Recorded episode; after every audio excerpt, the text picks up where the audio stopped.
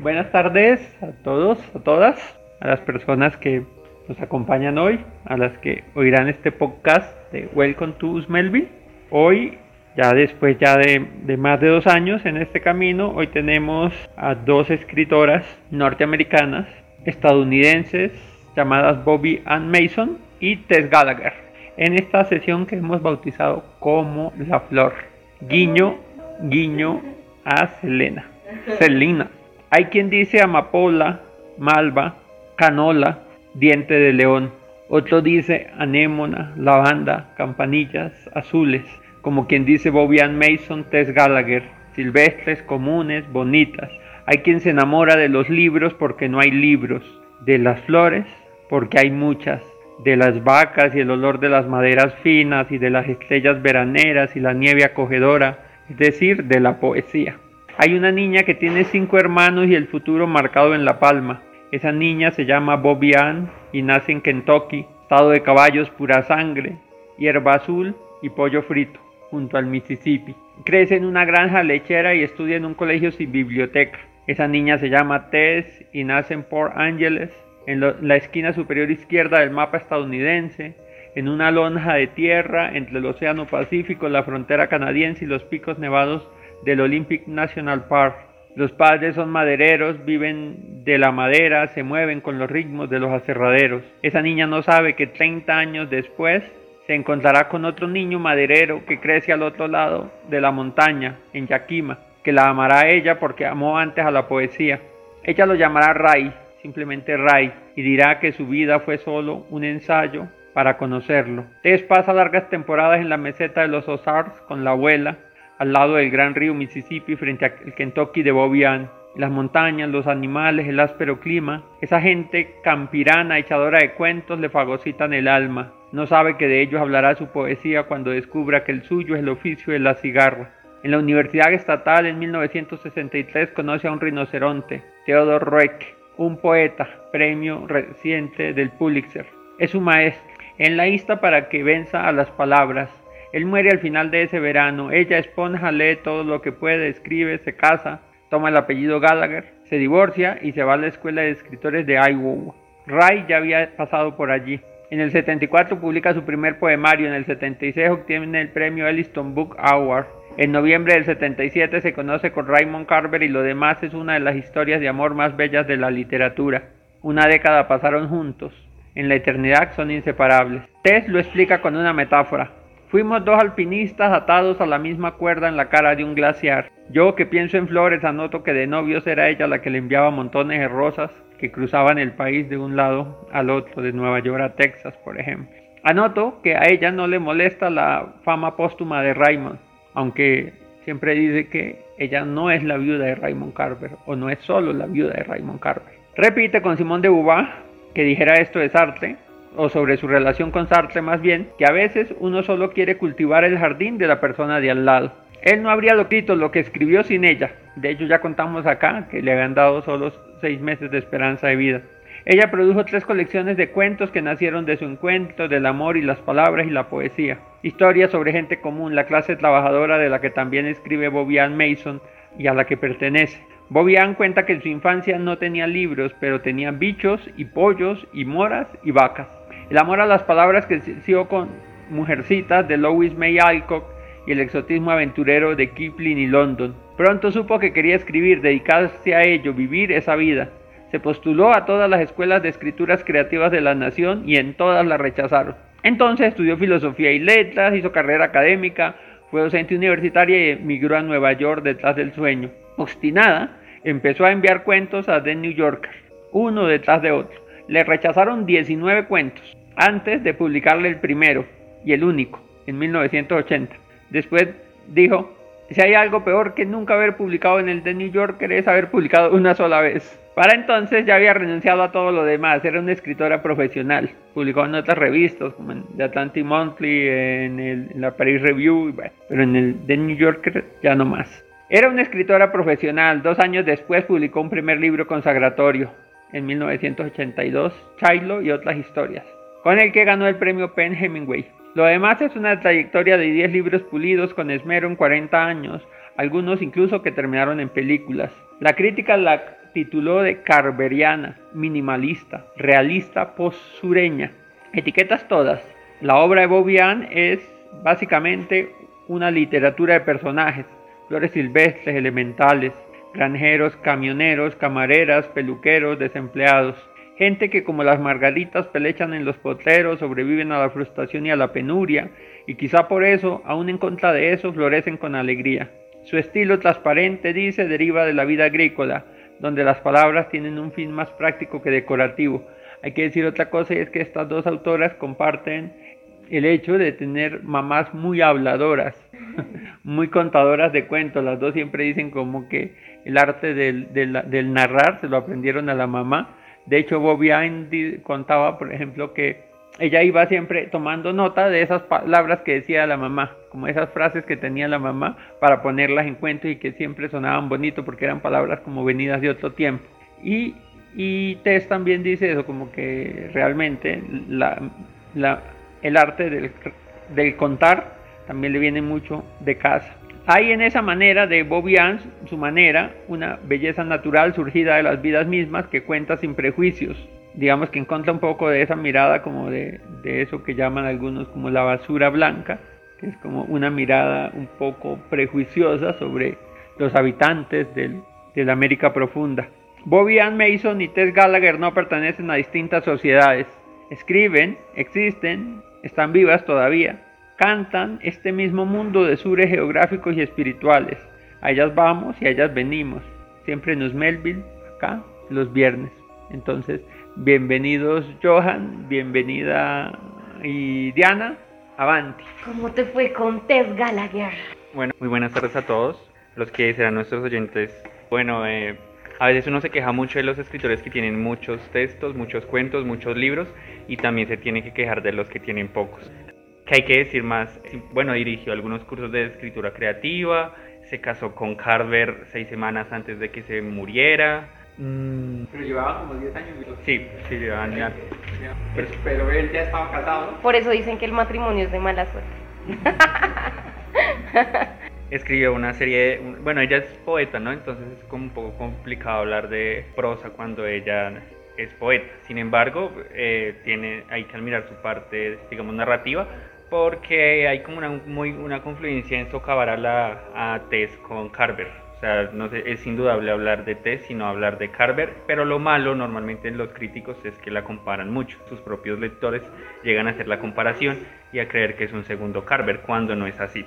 Tiene una colección de poemas que le escribió a Carver cuando muere, se llama Moon Crossing Bridge, y ayudó a un libro después de que se muere Carver ella comienza con esa difusión póstuma de, algunos textos que él faltaba le ayudó a editar un libro de poesía que se llama Todos Nosotros que son los últimos 10 años de la vida son poemas así sueltos por todos lados que ella eh, escribe.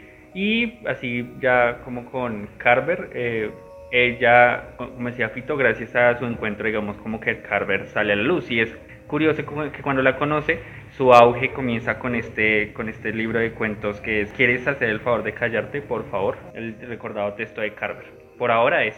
Bueno, con Bobby Ann Mason, pues nada, nace en el 41 en Kentucky, pues eh, se crió básicamente que en una granja.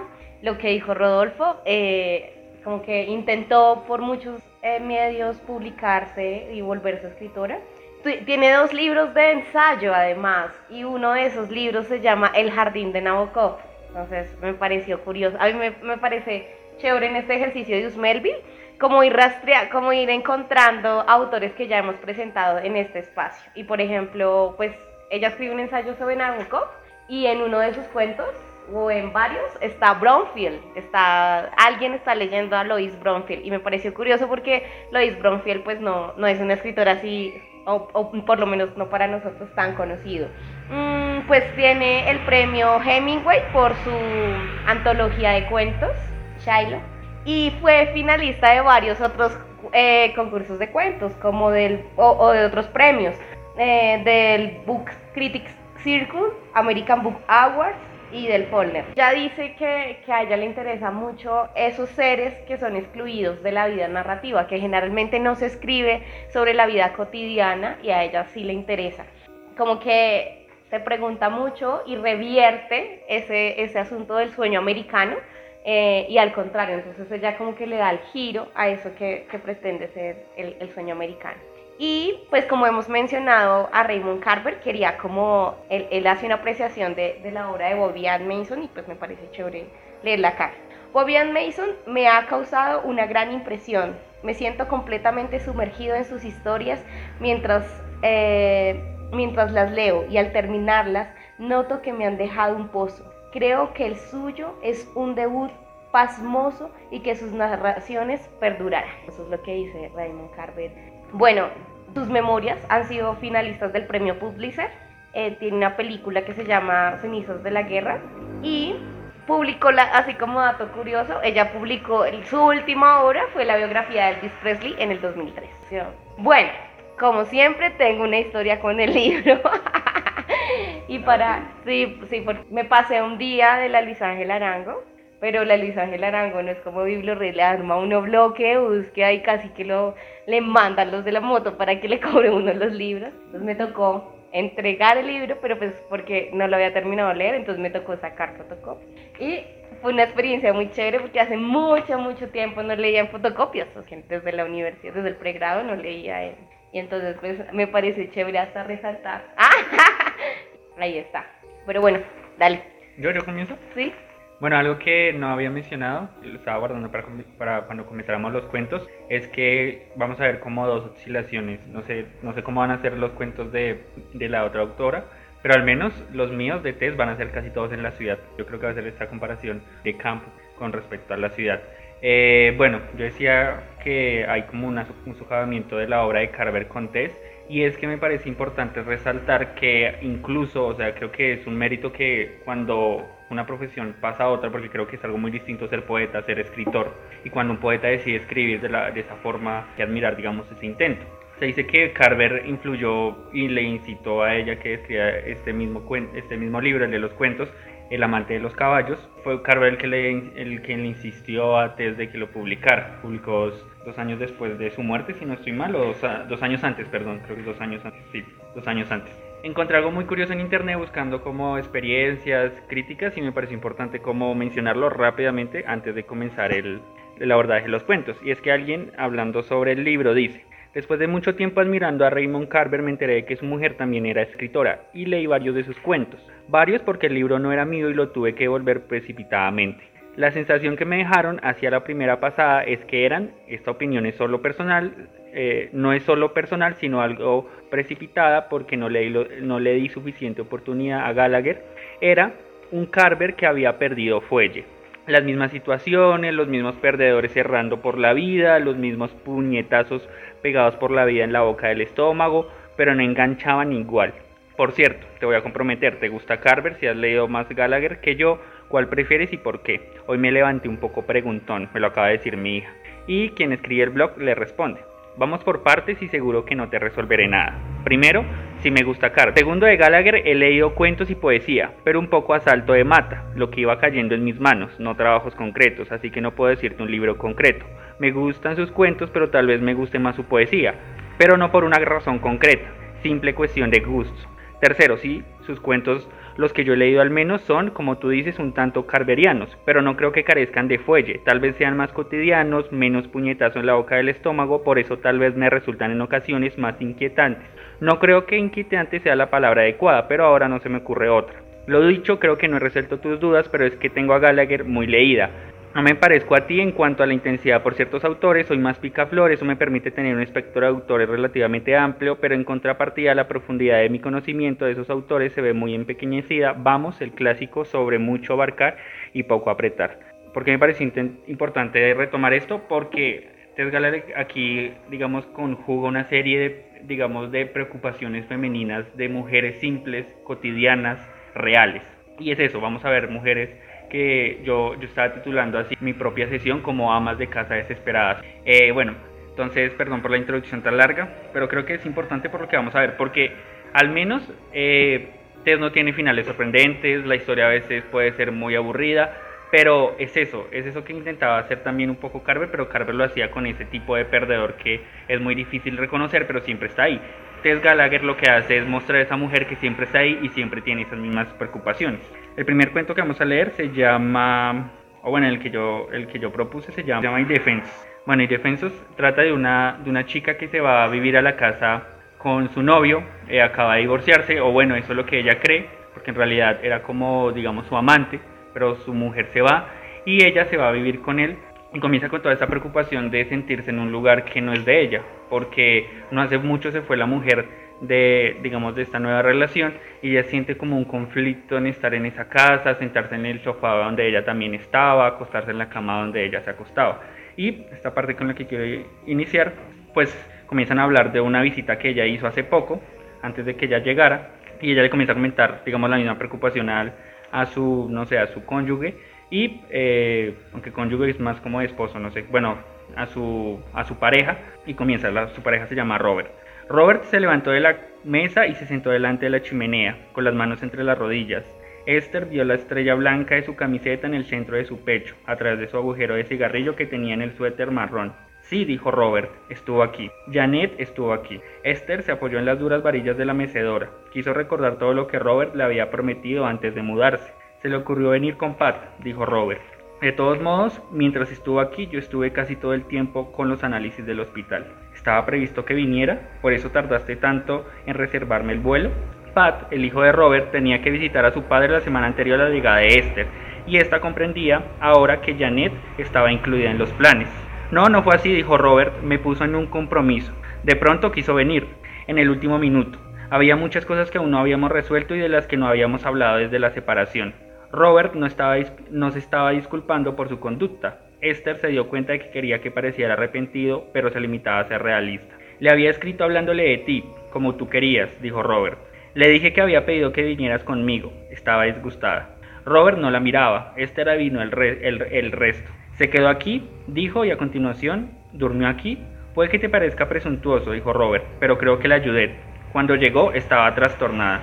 Esther deseó que le pareciera un presuntuoso, pero no se le parecía. Parecía más un hombre preocupado por el bienestar de una persona que había sido importante para él en una vida que Esther, de la que Esther sabía muy poco. Seguro que fuiste un gran consuelo para ella, dijo Esther con voz, con voz aguda, desviando la conversación.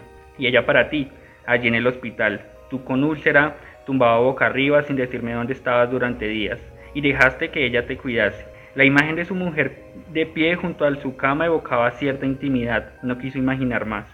Eso es lo que hiciste, y lo dijo como si, el hecho de que Robert lo admitiera fuese una forma de negarlo. No, dijo Robert, haciéndole las manos, no seas así, no hagas esto. Vio ensancharse los ojos de Robert a través de sus gafas mientras el resto del rostro estaba flácido.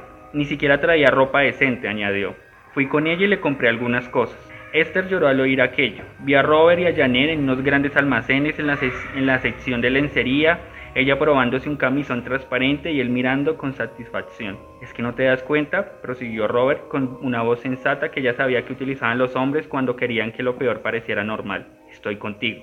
Robert atrajo su rostro hacia el suyo y cuando Esther quiso apartarse, las lágrimas de Robert le quemaron con un calor húmedo, como si su cara se hubiera desgajado como si su cara se hubiera desgajado la de, la de Robert. Era verdad, él estaba con ella, pero también estaba la presencia de su mujer, y por si fuera poco, los dos habían intrigado con ella, contra ella. Todos sus planes de futuro, repitió Robert, se referían a Esther. No debía, no debía hablar más de aquello. Solo, solo conseguirían herirse. No debían reincidir. Esa es una casa feliz, dijo Robert, y tal como lo decía, podía ser cierto. No había querido terminar con su mujer estando peleados había, estado en estaba, había pensado en los niños. Si, lleva, si se llevaba bien con su mujer sería mejor para todos y la misma Esther lo vería. Robert la llevó al dormitorio y la desnudó. Cuando se acostaron le pasó el brazo por los hombros y le acarició la cabeza, el estómago, los hoyuelos de las clavículas. Abrázame, abrázame, dijo Esther. Se sentía muy pequeña y cansada, y la ternura de Robert era más dulce que nunca. Entonces, digamos, ese primer cuento es un acercamiento a esas preocupaciones que parecen muy banales, pero en realidad son cuestiones muy importantes. A lo largo del cuento se desarrolla más, ella llama a la esposa, eh, la esposa le, cuenta efectivamente que eh, ella no está a gusto con la presencia de Esther en, la casa, en la casa que era de él, de ella, perdón.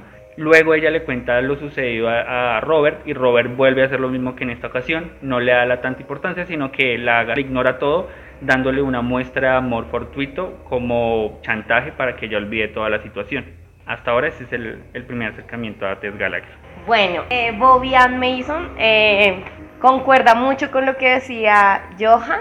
Eh, son cuentos que no tienen un gran evento. son cuentos muy de la cotidianidad y de la reflexión de las mujeres. Es como, como ese constante pensamiento de las mujeres. Las mujeres son protagonistas. Y, y sí tiene esa particularidad como que uno va leyendo y como que se sumerge, o sea, como que se sumerge en el cuento. Algo que me pareció muy chévere de todos los cuentos, que me pareció como una constante de Mason, es que, es que, es que es, eh, sus, los nombres son muy llamativos, son muy chéveres los nombres y tiene expresiones chéveres. Entonces, esto se llama Shiloh. Norma Jean, por ejemplo, ese nombre, ¿qué tal? Norma Jean, la mujer de Leroy Moffitt, está reforzando sus pectorales. Para el precalentamiento levanta pesas de un kilo y medio y luego usa unos discos de 8 kilos. Viéndola en pie, con las piernas separadas, Leroy piensa en Wonder Woman. Daría cualquier cosa por conseguir que estos músculos se me endurecieran de verdad, comenta Norma Jean. Toca este brazo, no lo tengo tan duro como el otro. Esto te ocurre por no ser zurda, contesta Leroy, escabulléndose para que no le atrape un arco que describe la barra. ¿En serio? Claro, Leroy es camionero. Se lastimó una pierna en un accidente de carretera hace cuatro meses y sus ejercicios de recuperación para, que, para los que usa pesas y una polea hicieron que Norma Jean se le ocurriese la idea de desarrollar su musculatura.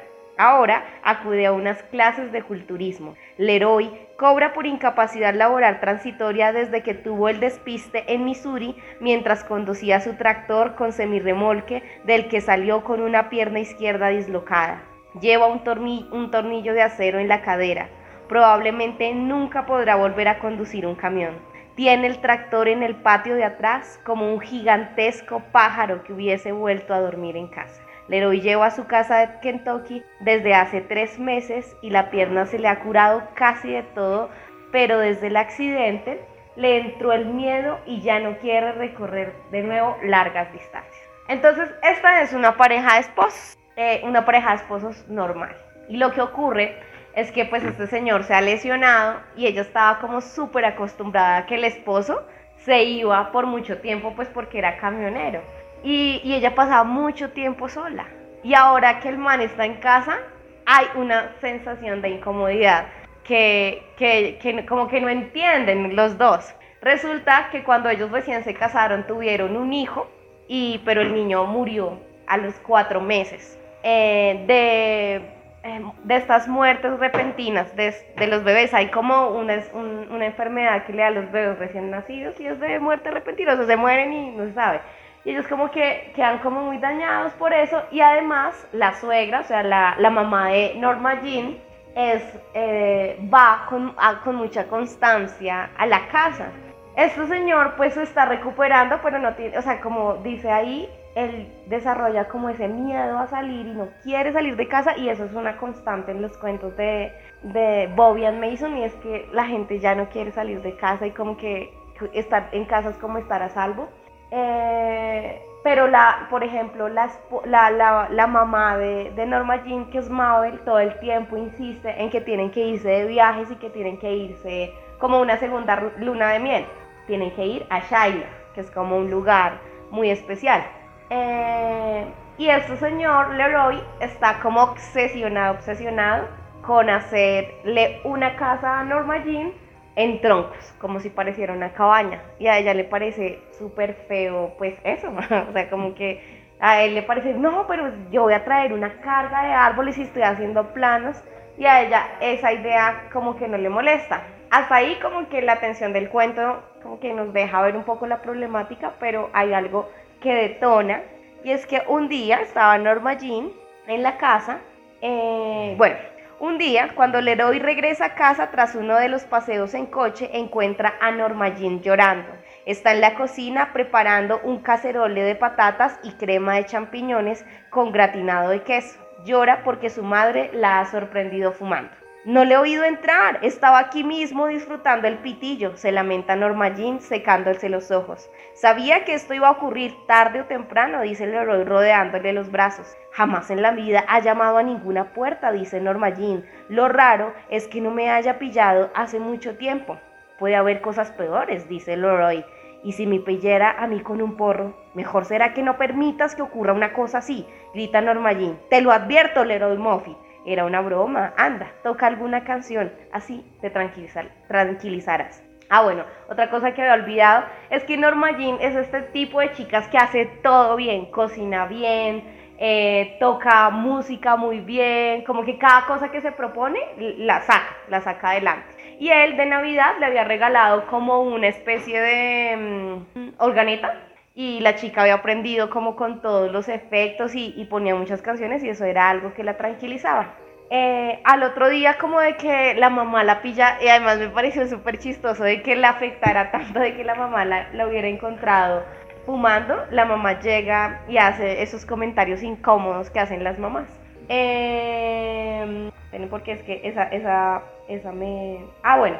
Bueno, la, mamá llega, no, no encuentra el comentario y le dicen, ¿vieron la? Entonces ellos como que estaban desayunando y la noticia de que, eh, pues de que un bebé se murió y están acusando a la mamá por negli. Y entonces, pues ese comentario sumado que la entonces hace sentir muy mal a Norma Jean porque ella siente que la mamá al pillarla fumando es como si la mamá le estuviera culpando de que ese bebé lo, lo perdió por, por esa razón. Y ella se va, Norma, Jean se va y se queda Leroy con Mabel hablando y le dice, venga, ¿por qué no van a Shiloh? Ustedes deberían ir a Shiloh porque es que yo cuando me casé con mi marido fui a Shiloh y fue como la mejor luna de miel. Y entonces Leroy le dice, bueno, pero si vamos a Shiloh, ¿usted nos acompaña? ¿Cómo se le ocurre? Porque también era ese temor, pues, que si se iban de viaje y al viaje que la, la suegra tenía, eh, pues que la suegra cayera y pues iba a ser súper incómodo para ellos dos. Pero, pero Norma Jean como que insistía en que ella no quería salir y que no quería ir y que no le gustaban las cabañas y que le parecía horrible como ese plan.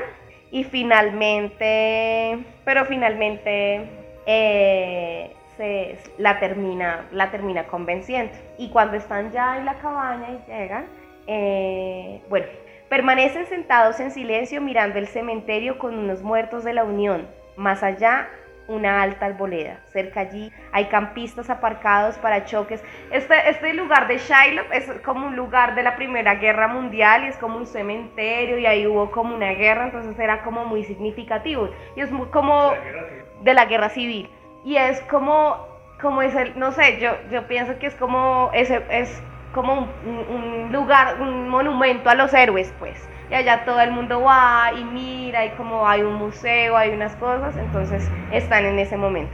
Permanecen sentados en silencio mirando el cementerio con muertos de la Unión y más allá, más alta arbolea, cerca de allí hay campistas aparcados para show parachoques contra parachoques y niños vestidos de colores alegres que gritan y hacen cabriolas. Norma Jean arruga en la palma el envoltorio del pastel y cierra fuertemente el puño sin mirar al héroe y dice, quiero dejarte. Leroy saca una botella de Coca-Cola de la nevera y la destapa, sostiene la botella cerca de sus labios, pero no se acuerda de tomar un trago. Finalmente dice, no, no es verdad.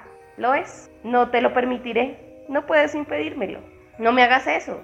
Leroy sabe que Norma Jean saldrá se saldrá con la suya. ¿No te había prometido estar siempre en casa a partir de ahora? dice Leroy. Es cierto sentido. Las mujeres prefieren a los hombres que andan siempre por ahí, dice Norma Jean. Ya sé que lo que acabo de decir parece cosa de locos. Es, no estás loca. Leroy se acuerda de tomar un trago de Coca-Cola. Luego dice, sí, sí estás loca. Podríamos volver a empezar por el principio por el mismo principio. Ya hemos vuelto a empezar por el principio, dice Norma Jean, y así es como ha terminado. ¿En qué me he equivocado? En nada. ¿Te ha dado un remalazo de feminismo? Pregunta Leroy. No trates de hacer chip. El cementerio, una pendiente verde salpicada con puntos blancos, parece un solar preparado para una nueva urbanización. Leroy intenta comprender que su matrimonio está rompiéndose en pedazos, pero por algún motivo se interroga acerca de las blancas lápidas del cementerio. Todo iba bien hasta que mamá me pilló fumando, dice Norma Jean poniéndose de pie. Eso disparó algo, no sé qué. ¿Se puede saber qué estás diciendo? Mamá no me dejaba en paz, tú no me dejas en paz. Parece que siento otra vez como si tuviera 18 años. No puedo volver a enfrentarme a todo eso. Empieza a alejarse. No, no iba bien. No sé lo que me digo, olvídalo. Y entonces es como que este cuento es como toda esa situación, como cuando uno cree que todo está perfecto, pero hay algo que le hace uno que no está bien y que hay que acabar con todo. Y ese es Shaila, mi primer cuento. Ah. Bueno, yo creo que vamos viendo que las dos autoras intentan mostrar esa intimidad femenina. Eso que yo, yo lo siento mucho, en especial cuando leo autoras femeninas, y es que es muy difícil acercarse a ese tipo de sensibilidad femenina que tienen ellas, en especial cuando escriben. Al menos uno de hombre no llega, digamos, a imaginar o a dimensionar todas esas cosas que las mujeres llegan a sentir y por eso muchas veces sale el refrán de, bueno, todos los hombres son iguales, ustedes los hombres no sé qué, bla, bla, bla, etcétera. Pero tiene, tiene razón de ser porque, digamos, las formas de concebir la realidad, de percibirla, son muy distintas, y en especial por los roles que de alguna forma la sociedad les ha destinado a ambos géneros. Me pareció curioso, yo leo, al menos cuando son libros de cuentos, yo intento no seguir el orden predeterminado, es decir, primero, segundo, tercero, sino al azar, lo que el nombre, el nombre que me llame la atención. Y uno de los últimos fue el tercero, y fue el único que es una voz masculina. Y me sorprendió, por ejemplo, que Gallagher intentara hacer, digamos, esa introspección desde, la, desde ese perfil masculino. ¿Qué pasa? La historia la narra Johnny, se llama El recurso. Johnny cuenta la historia de que su amiga de la infancia está viviendo en el sofá de él, de la casa. Resulta que esta amiga acaba de tener un conflicto con su esposo porque lo engañó, la engañó y él la dejó dormir en su casa. Él acaba de llegar de nuevo a California eh, él tuvo como unos amoríos con la hermana de esta amiga, la amiga se llama Jewel, supongo que así se puede pronunciar. Eh, resulta que Jewel tiene un marido que se llama Burt, Burt eh, la engaña, él ya un día lo, lo, encuentra y desde ahí ella comienza a vivir en la casa. Aparte, Jewel también tiene como un bar, ella le ofrece trabajo a, a Johnny mientras pasa el tiempo, también se hace, entre el trabajo se van recordando que Johnny tuvo como amoríos con la hermana de Jewel, pero hace mucho tiempo. Johnny vuelve a la ciudad porque también queda, es viudo. Y hay como un conflicto porque Jewel está eh, peleando por la casa con Burt, pero la casa es de ella, se la dejó su padre. Pero Burt eh, la demanda y eh, acusa de que es de su propiedad. Claramente eso ya pasa después de que Jewel la descubre con, con su amante. Y en una de esas noches eh, Johnny se despierta porque escucha ruidos y es que al frente Jewel se va a la casa, ella deja de habitarla porque entran como en el proceso de divorcio, va a la casa y en el patio hay como unas máquinas que son como las máquinas con las que trabaja Burt y las destruye, comienza a destruirlas. En eso también hay como un encuentro, vuelve la hermana de, de Jewel, que tuvo morido Johnny, se van a buscar un perro, supuestamente porque este perro es como algo que odia mucho eh, porque es como el perro del amante y ella cree que matándolo va a hacer algo. Eso es importante porque hay como un amorío, de nuevo se, eh, Johnny como amorío con, con la hermana de Jewel y ya sea todo ese proceso, pasa algo que es muy simple, que es que ya se aproxima, digamos, la fecha de decir de quién es la casa y en toda esta narración, hay que parece muy simple, muy... A veces en estas historias lo sorprendente no pasa al inicio o en la mitad, sino justamente al final. Y aquí un poco pues se rompe con la regla de no anunciar el final, pero a veces resulta que el final es lo más sorprendente y es lo más eh, bueno de leer, porque es esa parte ínfima más necesaria para entender todo el drama. Entonces dice, Johnny, me quedé sentado en la mesa de la cocina cruzando y descruzando las manos. Me puse a pensar en Pibli, que es la hermana de, de, de Yahweh, creo que la llamé, que el nombre es raro en el largo rodeo que había dado la vida para que volviéramos a encontrarnos. Llevaba sola tanto tiempo que tenía miedo de que no aceptara. Ya éramos viejos y cada uno tenía sus costumbres. De su oí ruidos de cristales. Miré por la ventana y vi las patas de una silla sobresaliendo por una ventana lateral de la casa de Jewel. Luego volví a oír ruido de cristales en el otro lado de la casa. Vi que Jewel salía y se dirigía al garaje. Volvió con dos cubos de pintar. Tenía una idea vaga de sus intenciones, pero era asunto suyo. No quise interferir. Cuando fui a mirar, el, desaguisado ya estaba hecho. Jewel había destruido su casa, el lugar donde se había criado. Tenía en la mano un bote de pintura vacío, pintura en la cara y el cuerpo, en el suelo y en las paredes. Me miró como si también quisiera pintarme a mí. Estuvimos un minuto inmóviles, mirándonos. Entonces echó a llorar y quiso frotarse la cara con la mano que tenía el bote. Que se quede con la puta casa, que se la quede ella también. Avanzó hacia mí como una invidente. Me acerqué a ella y la abracé por los hombros. El bote de la mano y soltarla la conduje a mi casa. Me acerqué a la despensa y saqué una botella de whisky y dos vasos. Estuvimos allí, dándole a la botella y hablando sobre lo que podía hacerse. Ya no estaba enfadada y quería que yo entendiese que volvía a estar bien y, en condiciones de estar tirando, de seguir tirando. Pero no sabía qué hacer. Le dije a Pebble, le dije que a Pebble parecía irle estupendamente en California. Entonces se lo propuse. Y si nos vamos a California, podemos abrir un bar allí. Bueno, creo que confundí California. California es donde vivía la hermana, no donde sucede todos los hechos. Lo siento. Puede que estuviera un poco bebido entonces. Jewel negó con la cabeza, pero luego dijo, ya veremos. Pasó por la mano, la mano por la mesa delante de mí como si quisiera limpiar algo. Me miró. ¿Os va bien las cosas a ti y a Pibli? Me alegro, John. Nadie había dicho nada en ningún sentido, dije. Todavía no hay promesas ni preguntas, solo esperanzas. Jill levantó su vaso y antes de beber hizo un ademán afirmativo con la cabeza, como cuando se hace un brindis. Recordé entonces lo que había dicho aquella mañana de comienzos del verano, que solo la querían viejos borrachos. Yo sabía que Jill merecía mucho más de lo que conseguiría en la vida. Aún tenía salpicaduras de pintura en la cara. Le vi un largo reguero seco en el dorso del antebrazo. Me levanté y saqué la botella de aguarrás que había debajo del fregadero. Se la alargué junto con una toalla vieja. Fue al cuarto de baño a limpiarse y puse a mirar la despensa con intención de preparar algo para cenar. Saqué dos latas de carne picada con chile, busqué una cacerola y una abrelatas y me puse a trabajar. Cuando calentó la carne puse dos platos hondos en la mesa y los llené. Jewel aún tenía pintura en el pelo y en los surcos de algunas arrugas, pero su aspecto había mejorado. Tenía los pómulos enrojecidos de tanto frotarse para quitarse la pintura. Cuando terminamos me levanté. Sírvete el whisky que quieras, dije. Fui a la sala y le preparé la cama en el sofá, luego me preparé para acostarme yo también. Minutos después me pareció que Jewel salía de la puerta principal, supuso que iba a su casa a recoger sus cosas para pasar la noche. El resplandor, eh, me puse a llamar a Jewel, tenía miedo de que hubiera quedado atrapada, entonces vi a una persona encogida en el ribazo que había detrás de la casa donde yo tenía los dientes de león. El resplandor del incendio se animaba y relampagueaba sobre el telón del fondo del cielo. En cualquier caso, era Jewel la que estaba allí, acuclillada y abrazada a las rodillas. No dije nada. Me limité a sentarme a su lado y a hojear algunas flores. Jewel se mecía ligeramente sin apartar los ojos del incendio. Decidí rematar la cosa, dijo sin mirarme. No lo hice en un ataque de furia, estaba más tranquila que nunca cuando lo hice. Le di unas palmadas en la rodilla, me levanté y le tendí la mano. Se asió a ella y tiró para incorporarse. Algunos vecinos estaban ya en el coche para ver qué ocurría. Uno había visto las llamas y llamó a los demás. Oí la sirena de los bomberos a lo lejos en el momento en que doblaban la carretera y enfilaban hacia nuestras parcelas. Jewel y yo fuimos a mi casa. Leí mi cazadora y ella salió y se quedó junto a mi coche, mirando a los bomberos, que se afanaban por salvar lo que quedaba de su casa.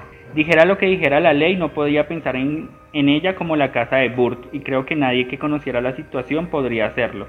El rumor de las mangueras y las voces de los bomberos llamándose duraron varias horas. Me quedé en el interior. Jewel tardó un rato en entrar. Nos sentamos a la mesa de la cocina con sendos cafés y observamos los acontecimientos hasta que se llevaron la última escalera de mano.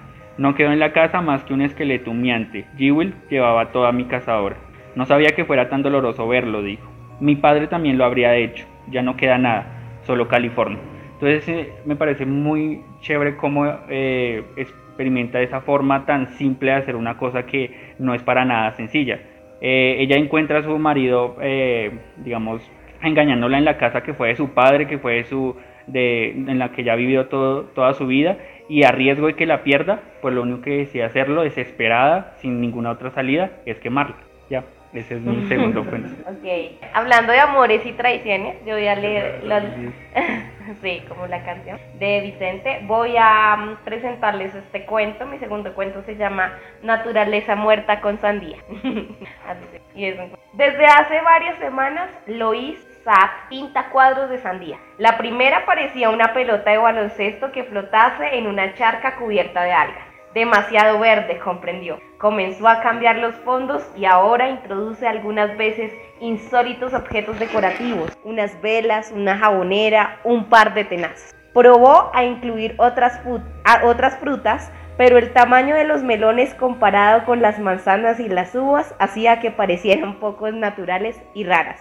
Cuando vio la fotografía de una cornucopia en una revista, se imaginó una enorme santía incrustada en su boca. La compañera de piso de Lois, Peggy Wilson, insiste en que un rico coleccionista de Paducah, un tal Herman Prideaux, le comprará los cuadros. Peggy y su marido Jerry habían alquilado uno de sus apartamentos, pero Jerry se fugó con la amante de Prudence y ahora Peggy vive con Lois. Peggy le dijo, toda la casa de ese hombre está llena de estúpidas sandías.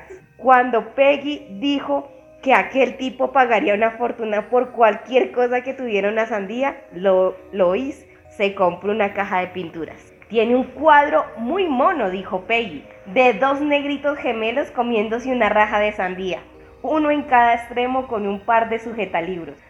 Me apuesto lo que quieras a que por lo menos pagó 30 dólares por ese cuadro. Lois ha perdido su empleo en el supermercado Crocker y miente miente en la oficina del paro cuando le dice que está buscando otro trabajo. En lugar de eso, se pasa todo el día pintando pequeños lienzos en su cuarto de hacer conservas. Su marido Tom está en Texas con Jim Yates, un carpintero que trabajaba para él. Hace un mes, Tom dejó su negocio repentinamente y se fue al oeste a trabajar en el rancho de su tío Jim. A Lois le había gustado su carácter impulsivo. Tom solía llamar por teléfono a un programa de radio para dedicarle canciones de amor, sabiendo que ella estaría contenta y avergonzada al mismo tiempo de oír su nombre por la radio. A Tom nunca le importó la opinión de la gente. Antes de marcharse a Texas, se compró un sombrero de vaquero en el almacén de Sam. Dejó su camioneta con el letrero contratista de obras pintado aún en la puerta y no dijo cuándo regresaría. Si intentas convertirte en un auténtico vaquero, le dijo Lois, estoy segura de que acabarás ensartado en uno de esos toros mecánicos. No es precisamente lo que ando buscando, dijo él. Adelante, así sabrás si me importa mucho o no. Lois, siempre práctica, está decidida a arreglársela sin tono Debería buscar un empleo, pero no le apetece hacerlo. Pinta una docena de cuadros de un tirón. Se siente cada vez menos práctico. Por 2 dólares 89 centavos compra en Kroger una sandía y pinta un cuadro. En una bolsa alargada y delgada de color del gusano del tabaco con rayas en zigzag, fue a comprarlo en Kroger por la fuerza de la costumbre y después se avergonzó de que la, vieran, de que la viesen en su antigua caja registradora. El viejo Peter te dará 100 dólares por eso, dice Peggy mirando el cuadro cuando regresa del trabajo. Lois está acabando las nubes del fondo. Las nubes han sido una inspiración de última hora. Entonces, bueno, están estas dos amigas ahora viviendo en un apartamento y las dos las dejaron sus maridos. Una la dejó, a, a Peggy la dejó su marido por irse con una señora 15 años mayor, que era la amante del casamentero, pues del señor de la casa, y a la otra la dejó el marido por irse en un sueño eh, de, irse como de explorador y de, vaquero y de, todo lo del campo. Y entonces están estas chicas pensando, pues, cómo puede hacer cómo pueden hacer para sobrevivir. Pues la una no tiene ganas de trabajar, la otra le está diciendo que si pinta muchas sandías y esta muchacha se pone a pintar, pero mientras están hablando y están Resulta que lo hizo era una chica así como súper aguerrida y, y, una vez le pegó al marido. Entonces una vez le dice esta, oiga, pero ¿será que ese man si vuelve? Pues es que si se fue de vaquero, ¿no será porque usted le pegaba y lo trataba mal? Es muy chistoso. Y él dice, ay, no creo que sea por eso. Y la otra, y entonces el suyo, ¿por qué se fue? Si usted era como tan, o sea, es como, son dos chicas súper diferentes. lo hizo, es como súper, ella es incapaz de dar un detalle, es se fue incapaz de, porque pues Tom le había dicho a ella que se fueran los dos y que viajaran por el mundo y que, y ella como que no, yo no voy a hacer eso, o sea, si quieres ver tú, pero yo no. Y la otra, en cambio, era la que cocinaba, la del detalle. Y un día están, están sentadas como hablando y, bueno, Peggy cree en los sueños y coincidencias. La noche antes de verle había leído una historia romántica acerca de un complicado proceso de adopción. Lois no capta que la relación tiene, tiene, con, tiene con lo que le cuenta y Peggy está demasiado borracha para explicarlo. Ella y Jerry han estado tomando unas copas juntos para hablar de de sus cosas. Lo hizo, observa Peggy, ya tiene una mancha en su nuevo traje de pantalón que se ha comprado a pesar de que debe dinero a Lois de los gastos de la casa. Ah, bueno, además Peggy es como, eh, dicen como ese hijo mayor que no quiere irse de la casa, como que todo lo paga tarde, es reconcha con el dinero. ¿Volverías a vivir con él? Quiere saber Lois, solo si se portase bien.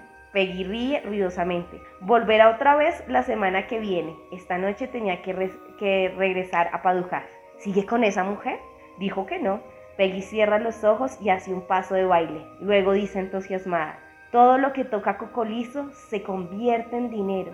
Ha cambiado un cheque por 50 dólares en el Camart, vendió un calentador de agua usado y consiguió el beneficio de 20 dólares. Imagínate, cuando Peggy ve a Lois pintándose las uñas de los pies, dice bruscamente, tienes el segundo dedo más largo que el primero. Eso significa que dominas a tu marido. ¿De dónde has sacado esa idea? ¿No lo sabías? Todo el mundo lo sabe. Estoy a punto de quitarme el zapato para ver qué. a ver. Lois dice, ¿has leído alguna vez alguna historia acerca de mujeres que les pegan a sus maridos? ¿Qué idea? ríe Peggy. Lois está pensando en la humillación que sufrió Tom la noche en que le atizó con una cacerola. De repente aparece en su memoria la vaga sensación de las luces han parpadeado, de la misma forma que decía que ocurriría la electricidad ciertas noches, cuando utilizaban la silla eléctrica en la penitenciaría del estado muy lejos de allí. Y bueno, y el cuento sigue. El punto es que Tom y el otro señor regresan y Peggy se va con su marido y Tom llega donde la chica y, y pues la chica pues no tiene trabajo y como que ya decide cómo quedarse con él y dice, venga, pero espéreme que yo tengo 12 cuadros de sandías y sé quién me va a dar un montón de plata por esos 12 cuadros de, sandías. Y ellos llegan y bueno, ahí, ahí, les dejo el cuento, el cuento es muy divertido. Ok, Diana siempre nos sorprende con esas historias de como muy... Como siempre también lo reiteramos, siempre intentamos buscar cuentos así como que sean muy eh, graciosos porque son los mejores para compartir, para ¿Para qué? Para conversar al respecto. Pues resulta que tal Tess Gallagher tan, digamos, tan eh, enfocada en la escritura, es decir, muy seria en, su trabajo, yo creo que hace un cuento de, de qué, de como, como gracioso. Es que no sé si, si no lo es porque yo leyéndolo me pareció muy, muy gracioso y me reí un poco pero tal vez no lo sea, vamos a descubrirlo. El, cuento se llama El Pelele, o sea, solo desde el título pues ya uno puede asemejarse o hace vagas ideas de lo que puede ser. Y es que Tess Gallagher aquí también demuestra lo raro, que lo raro que son las mujeres, o sea, son en extremo un poco extrañas. Ah, aquí, aquí la situación va a ser esta. Imaginen que hay, pues hay unos esposos, bueno, sí, sí, no, bueno, son marido y mujer, es que en esta no lo explican, pero parece. Resulta que uno es una mujer normal, imagínensela como quieran, y otro es un hombre chiquito, gordito, calvo. Pero esos calvos que tienen aquí como solo la parte pelada acá, pero aquí tienen todavía cabello y más o menos le asoman uno que otro cabello en ciertas ocasiones. Estos dos son invitados por el hermano de ella a una fiesta de cumpleaños de, de la sobrina Van, pero se presentan sin la madre de ella. Y el hermano es como un hombre súper bravo, con grandote, musculoso, y se pone bravo porque no llevan a la, a la, mamá. Entonces él, hay como una discusión, a él no le gusta esto y terminan echándolos de la casa. Entonces le dice, váyanse de acá y le dice a ella, bruja. Y el gordito ahí, calvo, le dice, bueno, ya basta. Es lo único que le dice a él, eh, a Gordon, es el hermano de, de ella. Entonces ella comienza, se va muy furiosa en el coche, le va diciendo que porque no hizo nada que porque no la hacía respetar, que porque no le se le paraba y le decía que porque le decía tal cosa, y él le decía, pero lo has visto, es un hombre grando, o sea, es grande, se me haría nada, y segundo dice, pues sí, pero debiste hacer algo. Pasan los días y ella comienza a contarle a todo el mundo lo que hizo el esposo, y comienza a decir que es un pelele. Entonces, en, la primera están como haciendo una, están haciendo filas para, para enviar correos, y dice, en la cola de correos delante de mí había una señora gorda, dos críos con una rata colgaban de ella. Iba con un paquete envuelto y cerrado con cinta adhesiva en todos los pliegues. Y ella comienza a decir, eh, ah, no, perdón, ¿sabe usted el código de postal de Kodiak, Alaska? Me preguntó. No, dije, he tenido unos calcetines para mi marido y se los mando ahora que aún tengo dinero, dijo. Se ha, de trabajar a los bosques, de leñador, pero lo despidieron. Los echan de los bosques cuando empieza el calor. Cuando me di cuenta le estaba contando a la rebonzante señora unas cosas que habría debido guardarme para mí. Mi hermano me echó ayer de su casa, dije y por si fuera poco, mi marido estaba allí con un pa como un pasmarote y no, dio, no dijo ni pío. Y allí me tenías en la cola de correos y contándole mi película. Es herir el amor propio de una mujer, añadí. ¿Qué ha sido de los hombres que defendían nuestro honor? Estaba sin, sin aliento y tuve que detenerme. Además, otros de la cola se habían vuelto a mirarme. Mi marido es otro pelele, dijo la gorda, alargando la mano y dándome unas palmadas en el brazo. Tienes que sonreír y aguantar. Esa es la primera vez. Vamos con la segunda. Entonces ellos van a hacer como unas compras en el supermercado. Entonces dice, busqué en el supermercado los envases que quería, pero no había tapas para los envases de boca ancha. Hice una seña a una empleada, una cincuentona muy maquillada, y le pregunté si no tenía más tapas. Todo el mundo envasa, dijo. Hoy he repuesto ya tres veces esta sección. Quiero hacerme locotón en conserva, dije. Entonces volvió a suceder. A mi boca acudieron palabras que no tenía la menor intención de decir. Normalmente eh, preparo conservas para mí y mi marido, añadí. Luego preparó algunas para la familia de mi hermano, pero el otro día mi hermano me echó de su casa y me llamó bruja.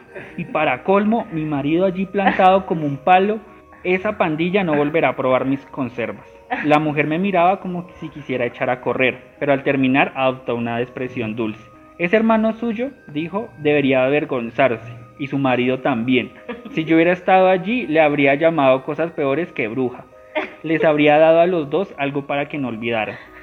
No habría entrado en la tienda en busca de, comprensión, pero tampoco estaba mal que me dieran un poco. De todos modos, yo no había pedido a aquella criatura de mujer para que me diera su opinión. O quizás sí, me enseñó unas tapas. Y aquí va la tercera, digamos, la, la, la ella después va a buscarlo, entonces acaba las compras. Y eh, anteriormente el marido le había dicho que se iba a ir a, ¿a qué? A, a, la peluquería porque se quería quitar algunos cabellos. Ella le dijo que eso era innecesario, pero él le dijo que, le, que no le gustaba tener cabellos donde es, quería sentir el aire. Entonces, ella fue a la peluquería. Ya en la acera se me ocurrió que a lo mejor me estaba volviendo como esas viejas locas que farfullan en las esquinas, y si el día menos pensaba me ponía a gritar al primero que pasaba que mi marido me había dado la patada, o que se le había dado yo, o cualquier otra cosa. En la peluquería había un hombre sentado en el sillón y a otro esperando y ninguno era Mel. El peluquero, un joven con corbata de rayas, pasaba la afeitadora por la nuca del hombre de sillón. La radio estaba encendida y el ronroneo de la maquinilla añadía un contrapunto eléctrico a la música. Ahora vean por qué digo que las mujeres son raras. Busco a mi marido, dije cuando el peluquero me miró. Este apagó la afeitadora y se me acercó pasando por encima de los montones de pelo. ¿Quién es? dijo. ¿Cómo se llama? Mi marido, dije. Se acabó de ir uno bajito, dijo el peluquero encendiendo la afeitadora con el dedo. Bajo y, y calvo. Ni tan bajo ni tan calvo, dije. Dejé de oír la afeitadora y el abismo se abrió de nuevo y me sentí como si se me arrojara una gran masa de agua sin barca de remos ni bote de vela. ¿Qué me estaba ocurriendo? No es un pelele si se refiere a eso, replicó el peluquero. Él retrocedió pisando el pelo, perdón, pisando pelo. El cliente que esperaba había dejado el periódico y el del sillón lo había girado para mirarme. Oiga, yo solo corto el pelo, dijo el peluquero. Puede que mi marido sea calvo y bajo, dije, de acuerdo, pero no es de los que se quedan al margen. Sin saber por qué, llevé las cosas un poco más lejos aún. El otro día, añadí, echó a mi hermano de casa por decir groserías. Luego ya lo había hecho. Me había sumergido hasta el fondo y las cosas que decía ya no guardaban ningún parecido con la realidad. Señora, ¿quiere un corte de pelo? dijo el peluquero, como si hablara con una criatura de seis años. Yo corto pelo, es lo único que hago aquí. Y ya. Después eh, ella se lo encuentra de nuevo y le da la mano. Y como que entiende quién es, y dice y más o menos escribe que es como que lo entiende todo al final y que lo ama. Y ya, ese es el tercer cuento. El pelel. Yo creo que sí tiene que ver con, lo contradictorios que podemos ser, no solo las mujeres, sino todos los seres humanos. Bueno, yo escogí este perfil de, de Detroit, 1949, porque este es, eh, este es como, me parece que simboliza ese sueño americano que se que, que, da el hit, ¿no? Que ya, que no. Y es como una crítica, me parece chévere. Cuando yo tenía nueve años, mi madre me llevó en un largo viaje al norte porque quería que tuviese la oportunidad de ver edificios altos en Detroit. O sea, la mamá la quiere para que vea una ciudad con edificios. Vivíamos en una granja al oeste de Kentucky, no lejos de la carretera nacional que llevó a tantos sureños hacia el norte para trabajar en la industria del automóvil cuando terminó la Segunda Guerra Mundial.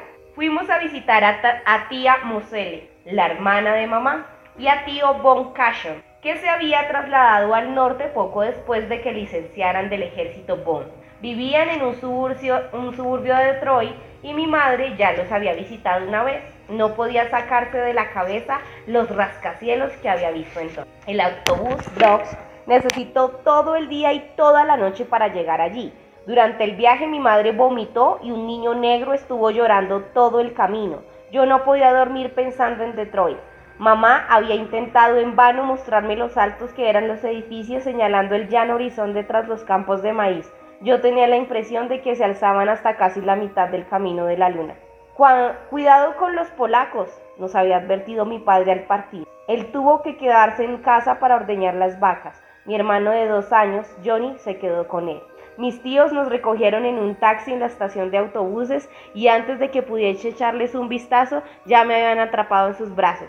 No te habría reconocido, Peggy, dijo mi tío. La última vez que te vi no eras más que un retaco. ¿No es el colmo? dijo la tía Mosel. A estas alturas Bon podría haber hecho un coche entero para nosotros y no tendríamos que venir el taxi. Nosotros seguimos teniendo aquel viejo trasto, pero es suficiente para ir hasta el pueblo, dijo mamá. ¿Cómo quieres que fabrique un coche? dijo tío Bon. Solo entiendo de parachoques. Eso es lo que hace, me dijo mi tía. Coloca parachoques. Cualquier día nos compramos un, coche, dijo el tío Bon a su mujer. Mi tío era un hombre flaco, delicado, con abundantes entradas en cabello. Su piel con manchas me recordaba la frágil cáscara de los huevos de gorrión. Mi tía, por el contrario, era corpulenta y bronceada con una tupida mata de pelo oscuro formando una especie de alas sobre sus orejas. Yo miraba fijamente a mis tíos tratando de relacionarlos con la foto suya que me había enseñado mi madre. Peggy está muy ansiosa por ver los grandes edificios, dijo mamá mientras subíamos al, al taxi, pero e, por eso ahora se la ha comido la lengua el gato. No me la ha comido, me temo que tenemos malas noticias, dijo tía Mosele. Hay una huelga de autobuses y no hay forma de ir hasta Detroit. No me digas, exclamó mamá, después de darnos una paliza para venir hasta aquí. Hay problemas con los sindicatos, dijo Bond, pero confío que se solucione antes de que tengáis que regresar. Me dio una palmadita en la rodilla y me dijo, no te preocupes, peñaja. Los sindicatos están llenos de rojos, susurró tía Mosele a mi madre. ¿Sería peligroso acercarse? preguntó mamá. No hay razón para preocuparse, dijo tía Mosele. Y entonces esta niña empieza, entonces, bueno, eh, pues es, esa búsqueda por los edificios, por la ciudad, y este señor que era empleado de los, eh, pues había sido militar, eh, ahora es empleado en una, en una fábrica de choques, pero odian, esta familia odian a los rojos. Y entonces la niña se pregunta como en medio de su inocencia, ¿qué es? ¿Qué son los rojos? Y empieza como a experimentar, yo creo que lo que es la modernidad, ¿no? las pinas, ver, o sea, ella vivía como en una finca bien alejada y como que todo lo que tiene que ver con la ciudad, pues la chica empieza a rayarse y, y como que no le empieza a gustar mucho. En la pared, eh, bueno, mm, están aquí nuestros parientes, anunció tía Mosele. Caray, has crecido una barbaridad, dijo mamá a Betty Lou. Betty Lou es la hija de, la, tía Mosele. Eh, bienvenidos a nuestra hermosa ciudad y espero que no cojas la podio, la polio, me dijo Betsy Lou. ¿Pero qué dices? gritó su madre. Peggy se asustará. Imagino que este verano será peor que el anterior, dijo mamá, que parecía estar preocupada. Si nos quedamos colgados aquí sin coche, no podrás ir a ningún sitio donde puedas pillar la polio, dijo tía Mosele sonriéndome. Entonces la prima, que es como la, la persona que la recibe, la recibe como de la manera más odiosa y es como, ojalá no te vayas a enfermar, ojalá no te, no te vayas a, a morir y algo así. Y después entonces dicen, bueno, no, con la prima no fue. Entonces, de pronto es porque no tiene la misma edad. Betsy Lou además ya estaba en edad de salir con chicos, de pintarse las uñas, como que estaba en otro lado. Y deciden eh, presentarle a una niña de la edad de ella. Em, donde vivíamos no había aceras. Decidí patinar en... Ah, bueno, entonces le presentan a la niña. Habían previsto presentarme a una compañera de juegos, una niña de mi edad que vivía en la vecindad en esa casa durante el verano yo no jugaba con nadie ya que las chicas del colegio vivían todas demasiado lejos. De repente me encontré mirando a una niña mofletuda vestida con un mono de piqué color lila que iba y venía por la acera con sus patines. Venga, dijo, no es tan difícil, ya voy. Betsy Lou me había dejado sus patines viejos, pero me costaba sujetarlos sobre mis sandalias. Eh, no había patinado nunca donde vivíamos, no había aceras.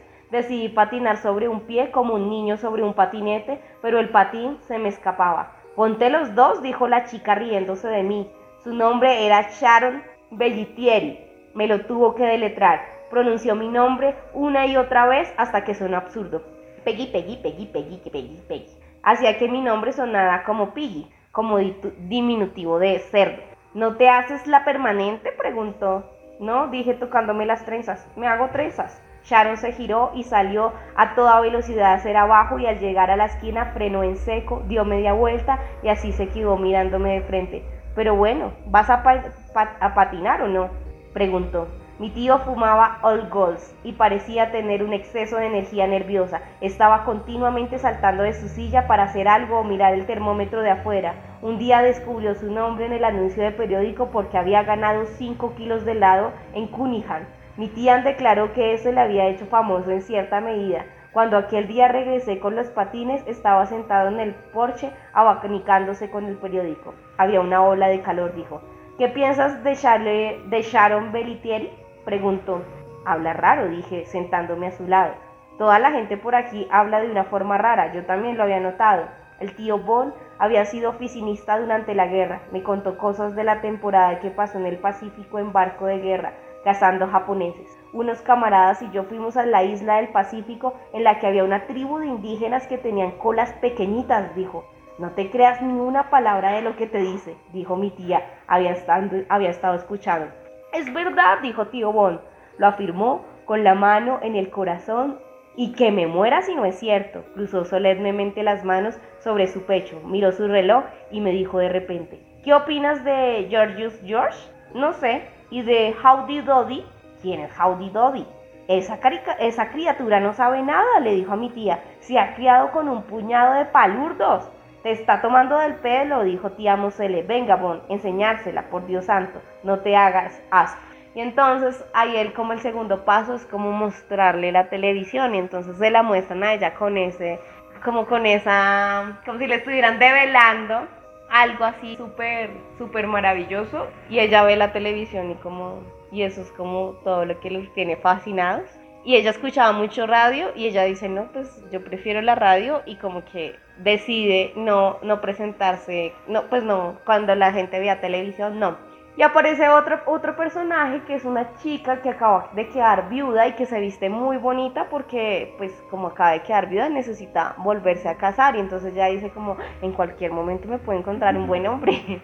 y entonces, y esta chica era profesora y un día y ellas iban y jugaban y hablaban y un día se ponen a pelear con el tío Pom porque se ponen a hablar sobre los rojos. Entonces dicen, ¿en dónde hay más rojos? ¿En una fábrica para autos o en, un, en una vaina de profesores? la chica le dice, obvio que en una fábrica para autos. Pues no, los profesores son más rojos que los obreros de los carros. Y se ponen a ver esa pelea y entonces le dice, venga, si su esposo no se hubiera muerto, pero hubiera sido rojo, ¿usted qué hubiera hecho? ¿Se hubiera separado? y ella, obvio, me hubiera separado. Y entonces como que ponen, y esta chica que es muy chica, se pregunta, pero ¿qué son los rojos? ¿Serán como diablitos rojos? Y ella decía, yo me imaginaba los rojos como diablitos rojos. Y están en eso, están como en, la protesta de los sindicatos, está todo eso. Y resulta que a la mamá le da, eh, tiene un aborto intempestivo, ya no sabía que estaba esperando un bebé y la, la ponen en el hospital y mientras ella está en el hospital, el paro se acaba y dejan pasar para Detroit.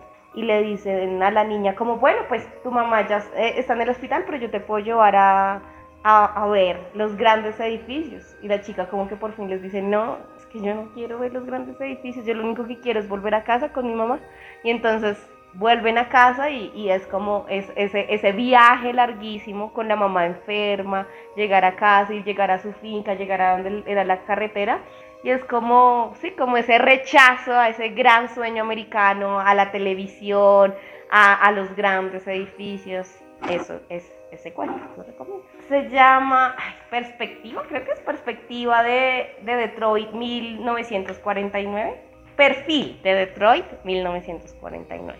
Pero sí, muy chévere. Me gustó mucho, se los recomiendo. Bobby and Mason, pues como se dieron cuenta, no pasan muchas cosas, no hay fantasma y no hay una gran acción, no hay un giro definitivo, no hay como muchos muertos, mucha sangre, no nada. pero sí hay como una constante reflexión de las mujeres y, y como que yo creo que eso también es algo muy propio eh, de estos cuentos, es que yo siento que los seres humanos sentimos como ciertas incomodidades que no queremos nunca reconocer, como que algo nos incomoda, pero pues, ay no, y lo dejamos pasar, hasta que es como una bola que se va volviendo más grande y uno termina explotando, como botándolo toda la mierda, dejando el trabajo, dejando la pareja, buscando un viaje, eso, eso, eso me pareció chévere, como esa puesta en escena de esa sensación de incomodidad. No sé con qué, muchas.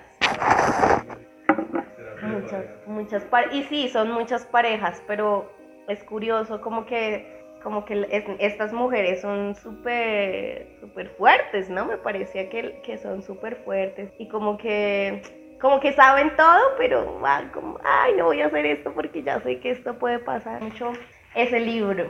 No sé con qué quieras. Creo que es importante notar esas nimiedades, digamos eso cotidiano que a la final se vuelven universales, porque a pesar de que son cosas que uno diría que son tan normales, que digo tan tan pequeñas, que solo le pasan a cierto tipo de mujeres, resulta que al final le pasan a muchas. Por eso ese tipo de literatura se ve muy simpatizada con la mayoría del público femenino y por eso se expanden por todo el mundo. Eh, no, pues así para mencionar, igual creo que Tess Gallagher vale la pena leer. Eh, aunque no lo alcancé a leer acá o mostrar, ella también tiene un poco de Carver en ese estilo de juego literario porque le gusta también jugar en algunas veces con el lector. Hay un cuento que se llama Gafas, que trata de una niña que ve las gafas como la cosa más fantástica del mundo. Las ve y las quiere tener, no importa, y mientras menos vea, mejor.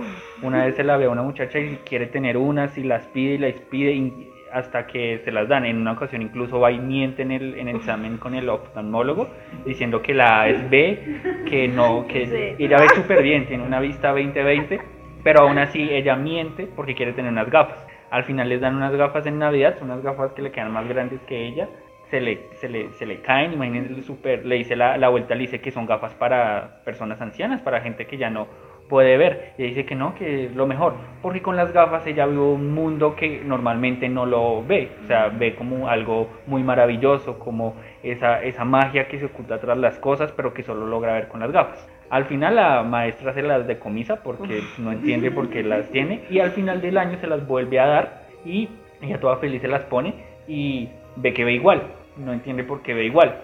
Y resulta que es que la profesora le quita los lentes. La niña termina diciendo la odio y, le siente como ese rencor a la profesora porque le hizo eso. Pero ya cuando el cuento, ella describe que está comiendo y que en algún momento hace esto. Entonces es curioso ese, ese giro narrativo en donde una niña no mm. necesita las gafas, pero al final aparentemente sí. Entonces también es como ese, ese, ese juego también que está en algunos eh, cuentos. Entonces sí, igual recomendada la, la, autora. Y ya no sé si falta decir algo más, recomendados, no sé. Recomendados. Eh, no, yo creo que todos los cuentos de Bobby May and Mason son chéveres. O sea, no son como subespectaculares, pero sí propone juegos muy interesantes. Mm, hay, un cuento que, que, se llama, por ejemplo, Las Grajas, y es como el juego de naipes de una, y, es, y es una familia de esposos y, una, y la señora le gusta jugar naipes con viejitas. Entonces el esposo le dice que, que eso está muy mal, que, que, quiere jugar con viejitas, que ella debería jugar con personas de esa Ah, y, y en ese cuento hacen una reflexión súper importante, es que al esposo le fastidiaban esas, esas, porque dicen que las mujeres, y eso lo dicen muchas veces en varios cuentos, que las mujeres solo se reúnen para hablar de sus enfermedades. O sea, que siempre, de que a Talita se le, no sé qué, le tuvieron que hacer una histerectomía. O sea, y como que el man decía, pero al final, como que ese cuento descubre que no, que lo que pasa es que el man es dependiente absolutamente a la, a la mujer y que odia que se reúna con otras mujeres porque deja de ponerle atención. Entonces, sí, hay, hay varias cosas, pero sí, sí creo que leer a Bobby Mason, como no son cosas tan espectaculares, no cansa leerla. O sea, uno va leyendo y, como que uno se va, se va con, con, ella. Me gustó mucho y como que la recomiendo. Igualmente yo, yo también recomiendo para, para todos los que van a escuchar, los que estuvieron hoy Acá el, libro El amante de los caballos, tal vez los oyentes ustedes acá como asistentes se preguntaron tal vez por qué no tomé el cuento que da nombre al libro. Y es que no es un cuento malo, pero a comparación, por ejemplo, eh, de los otros, eh, creí que eran más para compartir. De hecho, el amante de los caballos conlleva un tratamiento de una visión del mundo muy normal, pero en un momento se vuelve muy apoteósico. Trata de un hombre que ama mucho los caballos, que es el abuelo de la, de, la protagonista, y la protagonista tiene un hombre, un padre, perdón, que es muy adicto a los juegos de póker. Y en eso se basa mucho el cuento. Y ya, después, eh, después de, digamos, de todo ese proceso en el que muestra que el padre no es bueno jugando póker, pero es muy adicto a eso, hay un momento de revelación, que ya lo repite mucho en otros cuentos, de eso de ignorar todo y sublimar el momento por llegar a una, digamos, como una sensible sesión de algo muy ínfimo. Igual, por eso no lo tomé, porque es más como el cuento merece, más como un acercamiento eh, profundo e íntimo del lector con la lectura, por eso. Y ya, yo creo que es todo. Gracias. Muchas gracias. La próxima semana nos vamos con, con Lidia Davis y Mari Ross. Para que no se lo pierdan. Vamos a estar en Usmelia.